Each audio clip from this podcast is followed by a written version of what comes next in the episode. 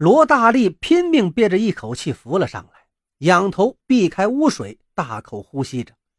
然后他一转身，右手捞住了正往底下沉的马大嘴。他心里只有一个念头：绝不能让马大嘴稀里糊涂就这么淹死。只有上了岸，经过法律堂堂正正的审判，才能还自己父亲一个真正的公道。罗大力用尽最后力气游到船边，左手勾住船舷，大口的喘息着。这会儿，罗大力才明白。黄唇鱼为什么会飘钓？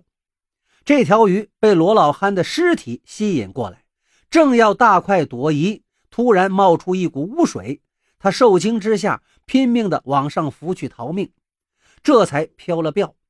对他而言，这污水比鲨鱼更可怕，而那条毛长也是误入此地，被污水呛得半死不活，才被罗老憨捡了个便宜。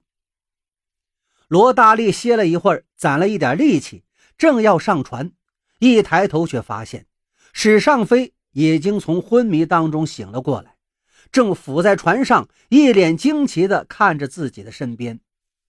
他顺着目光一瞧啊，罗大力几乎傻眼了。只见那条黄唇又回到了船边，正拖着渔网打转。史尚飞看着眼前的一切，心里又是一动。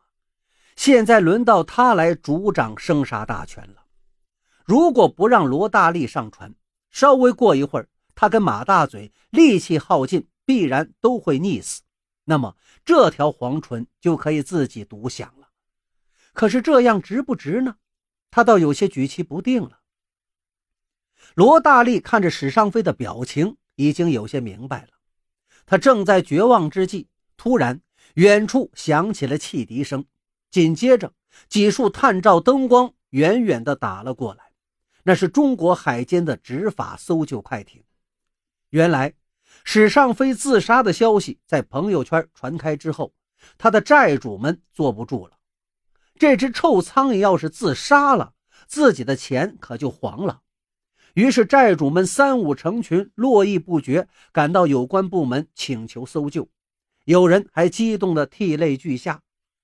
有关部门的负责人被打动了，没想到这个史尚飞人缘这么好，真是患难之时见真情啊！于是他们通过海上救援信息平台，第一时间发出了全力救助的信息。真是人算不如天算，天算不如不算呢。史尚飞叹了一口气，向罗大力伸出了手。这档口。海监船上不知多少望远镜都瞄着他呢。上了船，罗大力望着那条黄唇，心中百感交集。这一切都因他而起，可正是人类的贪婪造成的滥捕和海洋污染，才使得他物以稀为贵，被炒出了天价。从这点上来说，他也是受害者。就让他回归大海吧。或许。等到他的子孙遍布海洋之时，才能结束这场悲剧吧。罗大力俯下身，轻轻解着鱼身上的渔网。你救了我，我也该报答你了。都说我也憨，那我就再憨一回吧。史尚飞和闭着眼缩在船舱里的马大嘴听着，默然无语。渔网解开了，黄纯获得了自由，慢慢的游走了。像他这样强壮的大鱼，罗大力那点针刺之伤简直可以忽略不计。这时，罗大力手中的网突然一沉，像扯挂住了什么东西。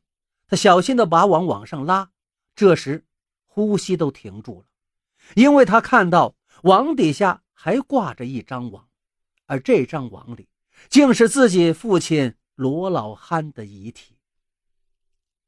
原来。黄淳鱼刚入海之后，被污水一击，它在海里疯狂的上下直窜，结果身上被罩着的网挂住了海底裹着罗老憨遗体的网，又因为被压舱时坠着，它拖不动了，才恰好停在了船边。面对茫茫的海天，罗大力早已泪流满面。